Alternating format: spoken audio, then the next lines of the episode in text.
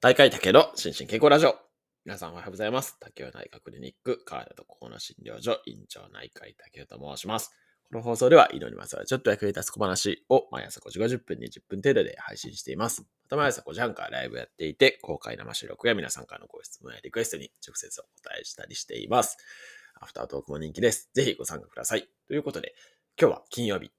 てか今日から12月ということで、えー、1週間の放送の振り返りと怒涛のコメント返しをやっていこうと思いますけれども、今日振り返るのは第790回ですね。今週の興味津々医療ニュース、医師の働き方、安楽死、働く人の健康。これね、2週連続 医師の働き方がしょっぱなに出てきましたね。今気づきましたけど。はい。から、えー、第795回ですね。声の書評、自分のためのグリーフケアまでのえー、6放送ですかね、の振り返りとコメント返しをしていこうと思います。今気づきましたけど、もうすぐ800ですね。はい。800ですけど、まあ放送回数としてはね、もっとむちゃくちゃあると思うので、これ多分1.5倍ぐらいあるんじゃないかなと思いますけども。はい。えー、やっていきたいと思います。第790回からですね、えー、今週の興味津々医療ニュース、医師の働き方、安楽死、働く人の健康にコメントをいただいているのが、えー、っと、ゆかりんりんさん、もみじさん、えー、ノエルさん、看護のお仕事さん、ことのはさん、キャスパーさんからいただいております。ありがとうございます。まずは、えっ、ー、と、ノエルさん。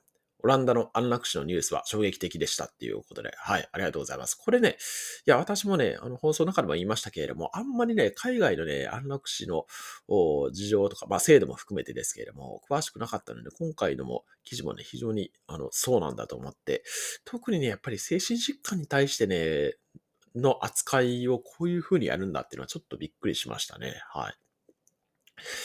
と思いました。あとは、まあ放送の中でも言いましたけれども、やっぱりな、なぜ安楽死が必要なのかっていうところの、まあ個々の検証みたいのも、やっぱりね、重要かなというふうに思いましたね。はい。ありがとうございます。えーと、続きましてが、琴ノ葉さん。自己検査とってもずるい言葉だと思っています。えー、教員は残業代は出ない、過去公務員のでどうでもいいのですが、えー、過労死ラインに書かないかの調査目的で自己研鑽を入力している自治体があります。えー、線引きは難しいですよね。私が心身症について学ぶのは自己研鑽でもいいと思いますが、不登校について研究していくのはどちらとも言い難い。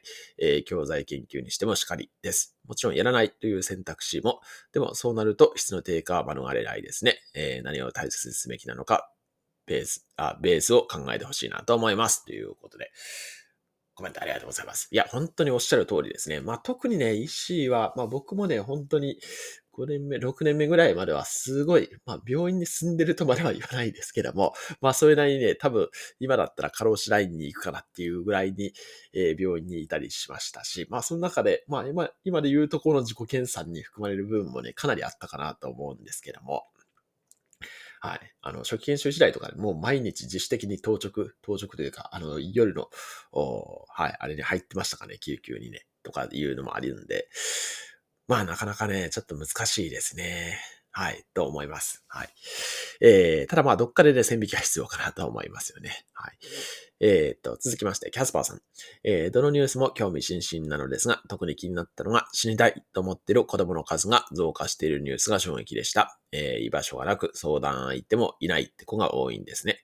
えー、多感な年頃は悩みも多いと思うので心配になります。私が一人で心配しても仕方ないですけどね、っていうことで、はい、コメントありがとうございます。いやー、そうですね。まあ、まさにちょっと昨日、まあ今日は取り上げないですけれども、昨日も取り上げた、あの、OD のね、市販薬 OD の話もね、まあ、ここに通ずる部分がかなりあるかなとも思いますし、まあなんか、ちょっと私自身はね、その臨床上で小児を見ることってほとんどないんですけれども、やっぱりお子さんのね、あの、児童青年期の心のケアってすごい大事だなと思いますよね。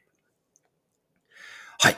ということで、ありがとうございます。えっ、ー、と、続きましてが、第、えー、791回ですね。今週の放送の振り返りと怒涛のコメント返しですけれども、えー、心身ポイントをゲットしに来ていただいている皆さんありがとうございます。えっ、と、コメントがゆずりはさん、えー、もみじさん、ゆかりんりんさん、MU さん、ことのはさん、キャスパーさん、まるともさんからいただいております。ありがとうございます。えっと、まずは、ゆずりはさん。竹内先生、怒涛のコメント返しありがとうございました。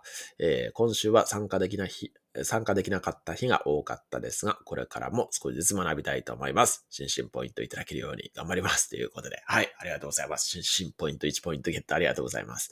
はい。あの、全然ね、えっと、ライブも含めてですけれども、全部の回を聞いてもらおうとか思っていないですし、まあ気になった回とかだけでも聞いていただけたらな、というふうに思います。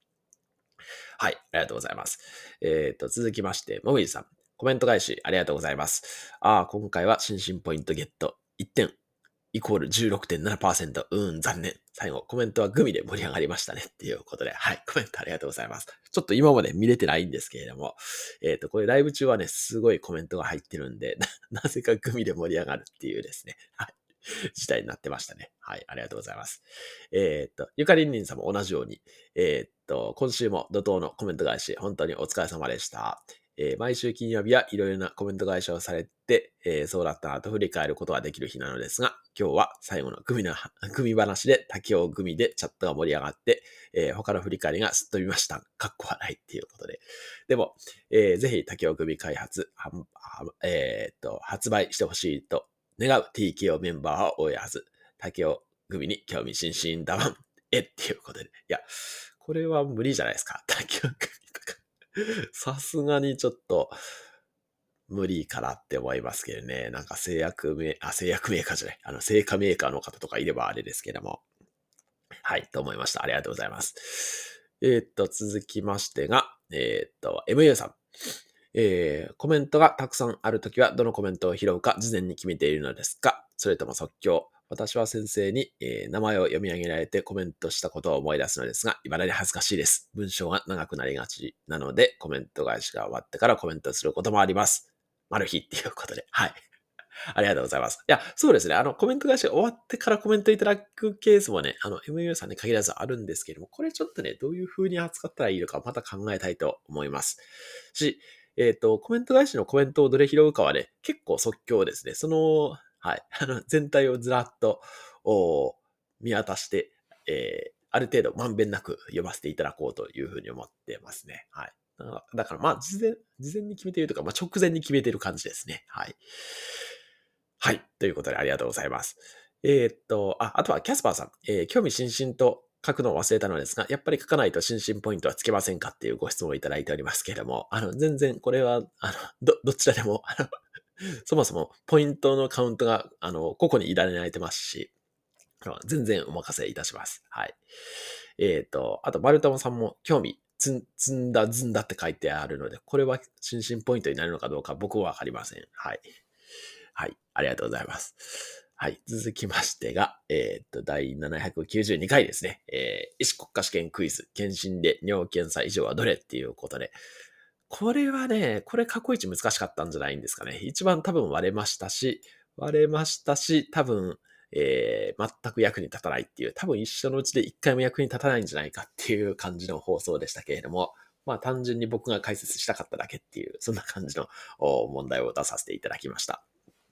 はい。えっ、ー、と、コメントがですね、えっと、コメントがゆかりんりんさん、えー、もみじさん、MU さん、えー、看護のお仕事さんからいただいております。ありがとうございます。えっ、ー、と、まずはもみじさん。寝ぼけながら頭をフル回転。先生は朝からより生き生きされてましたね。今でも顕微鏡で見られることがあるんですか？隣にいた臨検査、臨床検査技師さんですね。も、私の尿を顕微鏡で見て目が輝いていました。こういう尿なかなか見られないのよ。と、私は苦笑いっていうことで、はい、コメントありがとうございます。あ、今でも顕微鏡で見てますね。ていうか、はい、顕微鏡、てか、尿検査がそういう検査なんで、はい、っていう感じですね。はい。し、まあ、ただ、やっぱりね、臨床検査技師さんに見てもらうことが多いんで、腎臓内科医がね、直接この尿検査を見るっていう機会はね、すごい減ってると思いますね。はい。と思いました。はい、ありがとうございます。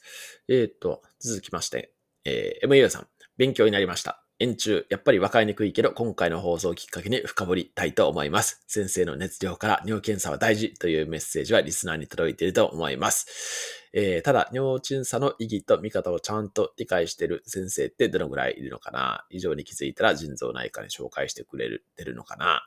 えー、訂正でスクリーニングして異常がなければ審査まで提案してくれる医師は意外と少ない印象ですっていうことで、はい、コメントありがとうございます。そうですね。まあ、訂正ですら、ちゃんとね、評価できてるかどうか問題とかもありますし、うん、まあやっぱりね、異常があったら、あの、まあその医者に限らずですけどね、えー、腎臓内科医に一回はかかってほしいなというふうに思いますけどね。まああとはその、ちょ、うん、腎臓内科に行くか泌尿器科に行くか問題とかもありますけれども、まあでも少なくともね、どっかの医療にアクセスできるっていうのが重要かなと思いますね。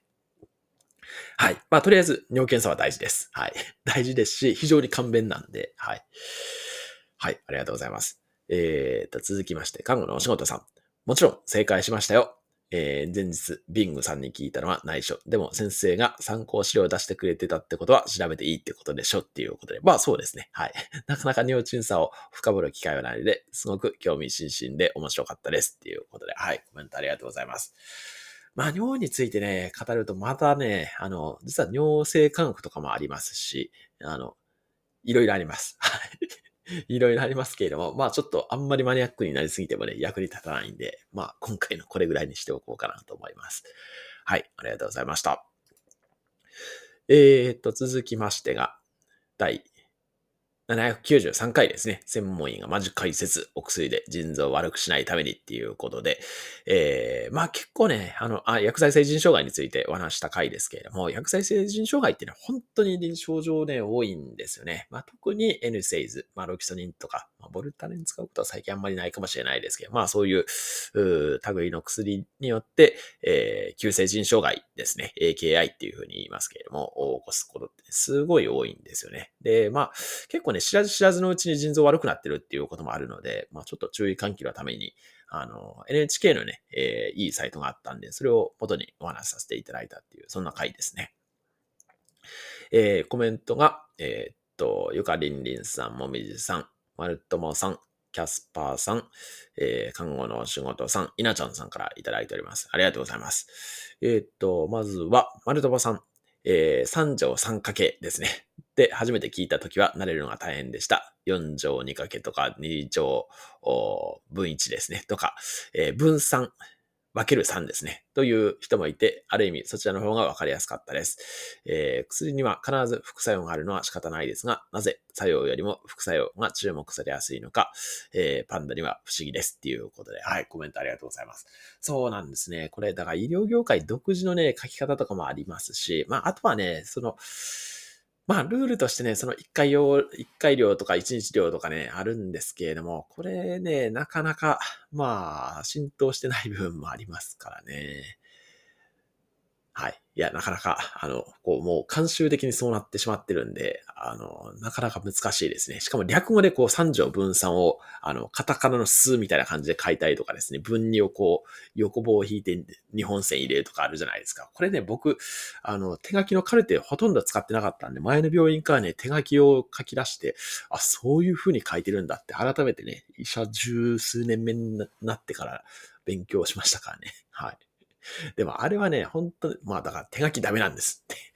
手書きじゃなくて電子化。はい。がいいと思いますけどね。はい。あとはね、やっぱり副作用に関してはね、もうこれはなんか、行動経済学的にもそうなってると思いますけどね。やっぱり、うん。まあ、ネガティブな方が入りやすいっていうのは絶対そうですからね。はい。と思いますね。ただまあ、やっぱりね、あの、何事もそうですけれども、まあ、作用と副作用のバランスの問題なんで、やっぱり作用が上回る場合にはね、えー、お薬を使う。まあ、手術とかもそうですけどね、手術とかね、もう明らかに体にメス入れていくんで、はい。まあ、その傷はつきますけれども、でもそれを上回るメリットがあるから手術をするっていうことになるんで、はい、と思いますね。はい。えーと、続きましてが、えー、キャスパーさん。えー、別のところでも書いてしまいましたが、薬剤性腎障害などの話をよく薬剤師さんとしています。えー、そして、服薬するのに不安になる気持ちがわかりますが、心配なら薬剤師さんが丁寧に教えてくれます。いろいろ相談してみるといいのになとよく思います。薬剤師さんもめっちゃくちゃ勉強されてますから。あと、処方箋で、これはちょっとっていうのがあったら必ず疑義紹介しますよね。だから余分に処方されることはないなと思っていますっていうことで。はい、コメントありがとうございます。いや、そうなんですね。だから今回のね、ちょっと元ネタになったツイートもね、ちょっといろいろね、本当にいろいろ突っ込みどころあって、これは薬局でそのはい。ちゃんと分かってるのかなとかですね。まあ、さすがに9条ではないと思うんですけど、今回普通に3条分散で出されてると思うんですけども、そこにね、うん、まあ、薬剤師の目が入るっていうのはすごい大事かなと思いますけどね。はい。はい。いや、ありがとうございます。えっ、ー、と、続きまして、えっ、ー、と、稲ちゃんさん。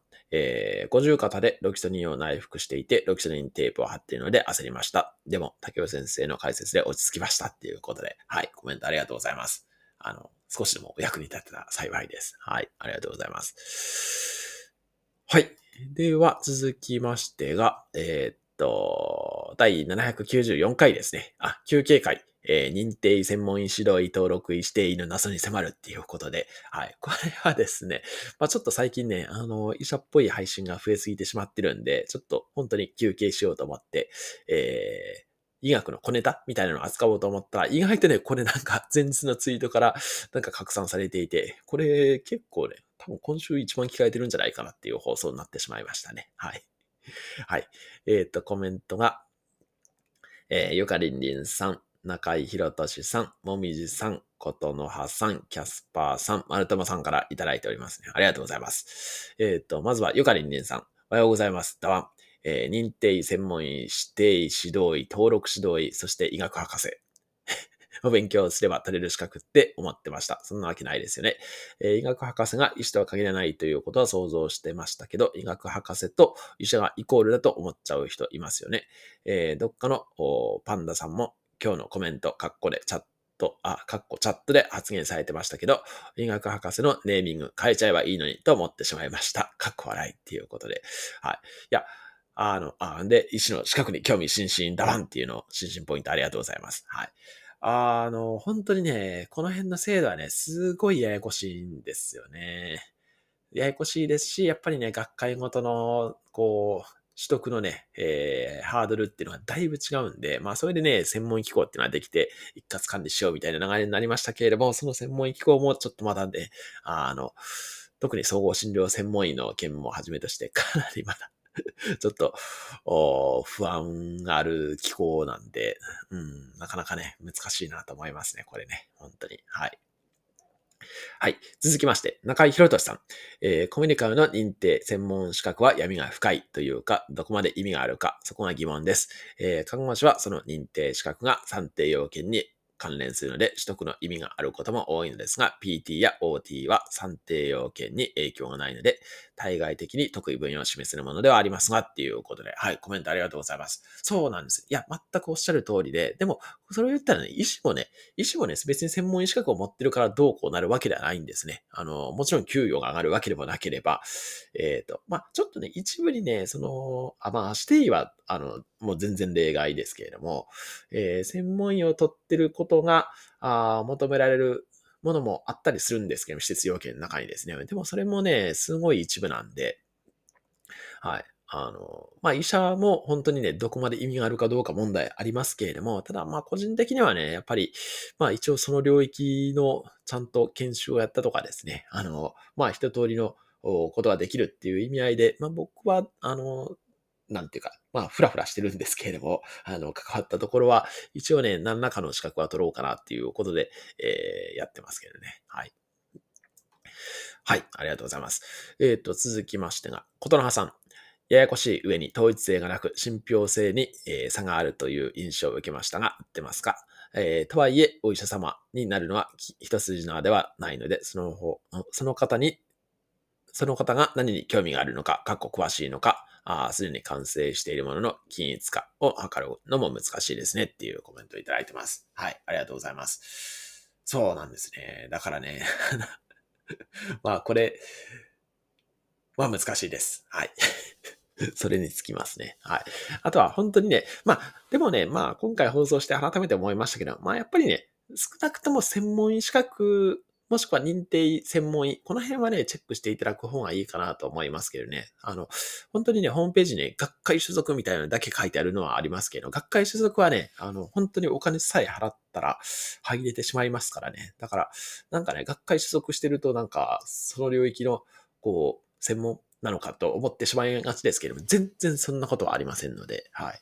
それだけはね、ちょっと知っておいていただけたらなと思いますね。はい。はい。えー、っと、続きましてが、最後、えー、第795回ですね、声の書評、自分のためのグリーフケアっていうことで、えっ、と、久々に声の書評をさせていただきましたけれども、あの、ご紹介させていただいたのが、えっ、と、今月、まさに、あ、今月じゃない、先月か。もう先月になってしまいますね。先月発売されました、えー、大切な人を亡くしたあなたへ自分のためのグリーフケアっていう坂口先生の書籍ですね。これをご紹介させていただいた回です。えっ、と、コメントが、えー、ゆかりんりんさん、もみじさん、みわこさん、べっぴんさんからいただいております。ありがとうございます。えー、っと、もみじさん、いい書籍のご紹介ありがとうございます。ありがとうございました。えー、昨日、早速ポチりました。グリーフは誰もが通る道、避けられないです。えー、その時どういう感情になるかわかりませんが、その時のために知っておくこと、準備することも大事なことかと思います。ということでコメントありがとうございます。そうですね。まあ、あの、本当にね、まあ、グリーフに限らずですけれども、この医療、健康に関するね、情報を、まあ、事前に知っておいていただいたら、まあ、いつか役に立つことあるんじゃないかなという思いでね、まだ自身も配信してるんで、はい。いや、本当に、あの、書籍もご購入いただいて、あの、僕の書籍ではありませんけれども、ありがとうございます。はい。はい。続きましてが、みやこさん。えー、早速購入しました。えー、無知なものでグリーフケアという言葉自体、今回初めて知りました。数年前の自分にこの知識があれば、でも、この先の自分のためにっていうことで、はい、コメントありがとうございます。本当におっしゃる通りですし、あの、グリーフケアはね、本当に、ちょっとね、私もね、改めてこん、あのー、先々月かな、あのー、日本サイコロ、サイ、サイコロじゃない、サイコオンコロジー学会が奈良で開催されてからね、やっぱりね、改めてちょっと、自分としてもね、取り組もうと思って、それでまあ遺族外来をね、自分のクリニックに入れたいとかっていうことでやってはいるんですけども、はい。まあガイドラインにもね、ずっと、3年かな、えー、4年目になりますかね。関わらせていただいていて、ちょっと、やっぱり、うん、何らかの形で、こう、お役に立てる、還元できる部分もあるんじゃないかなというふうに思ってるので、はい。まあ、ちょっと自分なりにも試行錯誤してやっていこうかなと思ってます。はい。えー、と、続きまして、最後、べっぴんさんですね。えー、私は、えー、昨年夏に母を亡くし、その他にも親友が続けざまに亡くなるという喪失体験をしました。えー、まだそのための自分の癒しができていません。えー、人が亡くなるということは誰しも絶対経験することなので、そのケアをきちんと行えば、うつ病とかにはなりにくいだろうと思います。えー、しかし実際はそのケアの方法を知らないまま一人で抱え込むというのが多いのではないでしょうか。この本もそうですが、そういったケアをする方法を知るのも大事と思います。えー、自分もこの本に興味津々になったので注文しようと思いました。これからの放送にも興味津々っていうことで。はい、ありがとうございます。心身ポイントゲットありがとうございます。いや、そうなんですよね。いや、だから、まあ、うんと、まあ、これはね、医療の業界でやるべきなのかどうかっていうのもちょっとまあ議論があるところかと思うんですけども、医療の枠内でですね。はい。なんですけれども、やっぱりね、一人で抱え込んでしまっている方ってね、すごい多いなと思いますし、あとは、あとはそうですね。あの、まあ、その、お知り合いの方とかに相談するんですけれども、そこでね、心ない言葉をかけられて余計に傷つくみたいなのがあったりするじゃないですか。これね、まさに、あの、ちょっと今週もね、実は遺族ケアガイドラインのね、えっ、ー、と、ウェブ会議があったんですけど、そこでね、あの、埼玉医大の大西先生がね、もうまさにそのことを言われていて、まあ、今回のその遺族ケアガイドラインの中にもね、書いてありますけれども、その、うん、まあ、すべての人がね、やっぱりこの辺のね、そのどういうお声かけをしてはいけないかとかですね、してはいけないお声かけっていうキーワードありますけれども、それはね、知っておいてもらえたらなとは本当に思いますね。はい。はい。という、そんな感じでした。はい。えっ、ー、と、今週もたくさんのコメントありがとうございます。あの、ちょっと全部ご紹介しきれなくて申し訳ないですけれども、あの、コメントしていただいた方には、心身ポイントを差し上げますので、あの、ぜひ今後もコメントをお寄せいただけたら嬉しいです。では、今日も幸せな一日でありますように、お相手は内科医の竹でした。興味津々。